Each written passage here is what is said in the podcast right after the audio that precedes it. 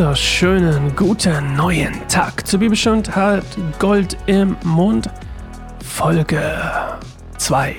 Aber der erste Abschnitt vom richtigen Buch heute am Samstag, dem 2. Dezember.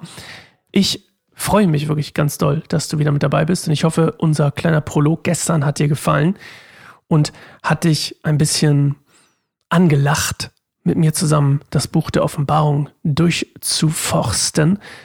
Wenn es das nicht getan hätte, hättest du wahrscheinlich jetzt heute nicht eingeschaltet. Und ich freue mich, dass du heute an diesem wunderbaren neuen Tag mit mir dabei bist, die Offenbarung zu lesen. Und falls du bei der letzten Staffel schon dabei warst, dann weißt du, was jetzt kommt. Und ja, das ist eine Sache, die ich irgendwie ganz, ganz, ganz wertvoll irgendwie als, als ganz, ganz wertvoll irgendwie empfunden habe bei der letzten Staffel.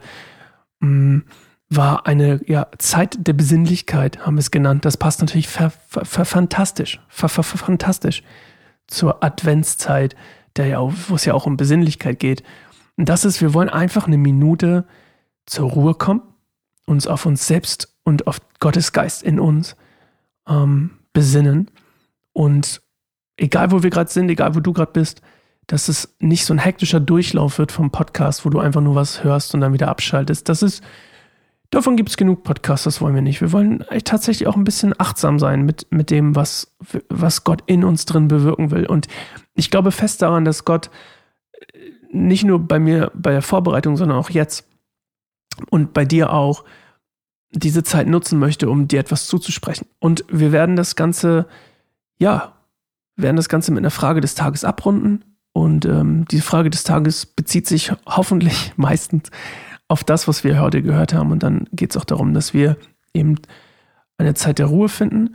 Und ich werde am Ende des Podcasts, also wenn ich quasi ausmache und die Frage des Tages gestellt habe, damit wird das Ganze beendet werden, nochmal, und das ist neu, ähm, ein bisschen, ja, ruhige Musik einspielen, die, die auch gleich in der Pause kommt. Und dann hast du nochmal einfach, dann machst du nicht aus und das Leben geht weiter, sondern hast du nochmal so zwei Minuten Zeit, zumindest so, das ist die Idee, oder eine Minute Zeit, ähm, über die Frage des Tages nachzugrübeln, nochmal drüber zu beten, vielleicht einfach in der Zeit. Überhaupt musst du ja nicht über die Frage nachdenken, kannst auch gerne einfach in der Zeit beten und das Ganze nochmal, Gott nochmal fragen und einladen, dir etwas durch die, durch das eben Gehörte, durch den Text zu sagen und zu offenbaren. Darum geht es ja ne? die Offenbarung. Und wir fangen an mit Johannes, der grüßt die sieben Gemeinden und das ist nämlich Offenbarung 1, 1 bis 8. Aber bevor wir das tun, wollen wir eine Minute zur Ruhe kommen. Dann hören wir uns gleich wieder.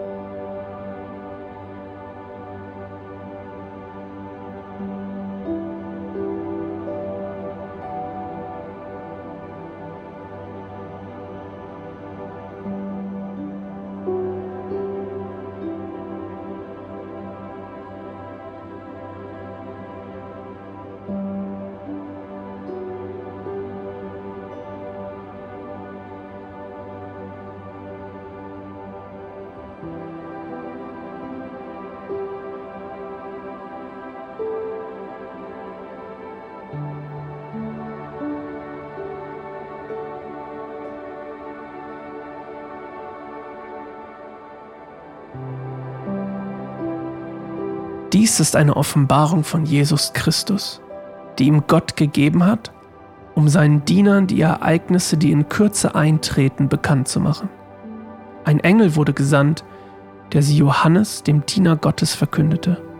Johannes hat das Wort Gottes und das Zeugnis von Jesus Christus und alles, was er sah, bezeugt. Glücklich ist, wer diese prophetische Rede an die Gemeinde liest. Und auch alle, die sie hören und befolgen.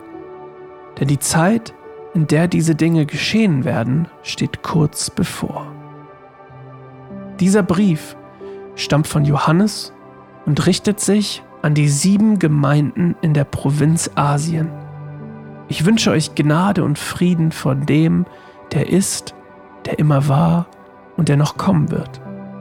Von den sieben Geistern vor seinem Thron und von Jesus Christus, dem treuen Zeugen dieser Dinge, der als erster von den Toten auferstand und Herr über alle Herrscher der Erde ist. Lob sei ihm, der uns liebt und uns von unseren Sünden befreit hat, indem er sein Blut für uns vergoss.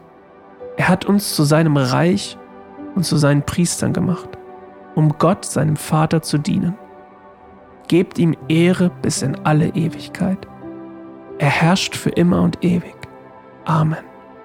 Siehe, er kommt mit den Wolken des Himmels, und alle werden ihn sehen, sogar die, die ihn durchbohrt haben. Und alle Völker der Erde werden um ihn trauern. Ja, Amen. Ich bin das Alpha und das Omega, der Anfang und das Ende, spricht der Herr und Gott, der ist, der immer war und der noch kommen wird, der Allmächtige. Yes.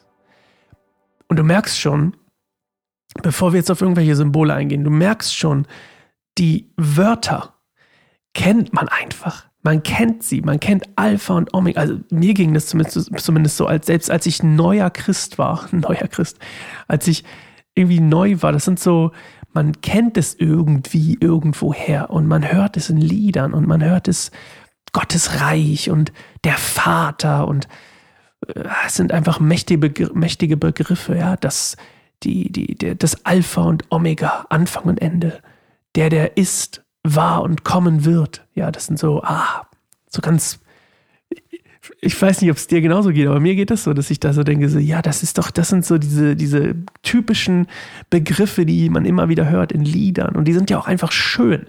Alpha und Omega, das klingt einfach so schön, also der Anfang und das Ende. Das sind so tolle Symbole, die hier benutzt werden in der Offenbarung, die immer wieder bei mir so eine Gänsehaut aus, auslösen, wo ich denke, oh, Wahnsinn. Das hat so eine, so eine, so eine Schönheit, so eine auch und dann wieder auch kulturelle Schönheit eben. Und ja, das ist der erste Abschnitt und hier sind natürlich verschieden, also die sieben Gemeinden, ja, das sind dann, äh, zu denen kommen wir dann noch, welche Gemeinden das insbesondere sind. Das ist dann Teil unserer, unserer, ja, unserer Reise gemeinsam. Und es, es geht hier eigentlich, eigentlich erklärt sich das schon selbst, ne, dass ähm, es um Jesus geht und eben um diese, die gewissermaßen auch darum geht, dass wer Jesus ist, nochmal erklärt wird. Ne? Er ist der Erste, der von den Toten auferstanden ist, der Herr über alle Herrscher. Also er ist, er steht über der Souveränität. Also er ist souverän und er steht über, als zentrale Figur eben auch über den Herrschern der Erde. Er ist quasi der Chef von Olaf Scholz, der, der Chef von, äh, ja, von allen. Und natürlich sind wir jetzt in einem, in einem ne, wir sind jetzt in einem, in einem Bereich, wo wir auch sagen können, okay, warum? So eine legitime Frage, warum, wenn er der Chef ist, unternimmt er nichts, wenn er auch der Chef, keine Ahnung, von Putin ist oder so, ne? Warum unternimmt er nichts und was hat das alles zu tun? Und es, die Bibel spricht eben in der Offenbarung in der Endzeit natürlich auch von Leid und von falschen Propheten und diese ganzen Sachen. Das ist halt das Spannende an der Offenbarung, ist eben, dass man sagt, okay, eigentlich das Spannende am Leben, nicht nur eine Offenbarung, das Spannende am Glauben. Ja, Glaube ist ja basically auch eben Dinge nicht zu verstehen und das zu akzeptieren. Und ähm, damit werden wir uns hier noch öfter beschäftigen, weil ich möchte auch mit, mit Absicht ein bisschen mh, mm, gewisse Dinge ausklammern. Und die Frage zum Beispiel, warum Gott, wenn er der Herrscher oder Jesus, wenn er der Herr über alle Herrscher der Erde ist, ne, warum unternimmt er nichts? Das ist eine total berechtigte Frage. Und ich höre die auch öfter von Leuten. Ähm, die wurde mir auch schon öfter gestellt, bei gewissen Sachen, vielleicht, wo ich mal gepredigt habe oder so. Und da, das ja auch eine berechtigte Frage ist, die sich viele stellen, die eben dann von was hören, ne? von, von, von uns als Christen oder irgendwas mitbekommen. Aber ich finde, die, die ist nicht unbedingt in diesem Rahmen so die wichtigste Frage. Und wir haben ja hier von diesen sieben Gemeinden und heutzutage gibt es ja viel mehr Gemeinden. Und die, Jesus ist der Herrscher auch über die Gemeinden. Und meine Frage heute so ein bisschen, und die ist vielleicht so ein bisschen abstrakter, aber die geht so ein bisschen in diese Richtung. Und, und die Frage ist, bist du bereit, dich darauf einzulassen, dass Dinge nicht verstanden werden, werden, dass wir Dinge nicht verstehen werden und dass das Teil des Glaubens ist, Teil der Glaubensreise? Ja, das ist meine Frage des Tages heute an dich.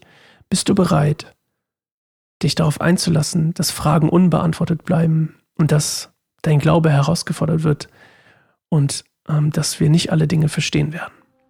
Und mit der Frage lasse ich dich jetzt allein, noch eine Minute, und dann hören wir uns morgen wieder zur Bibelstunde Goldmund. Bis dann.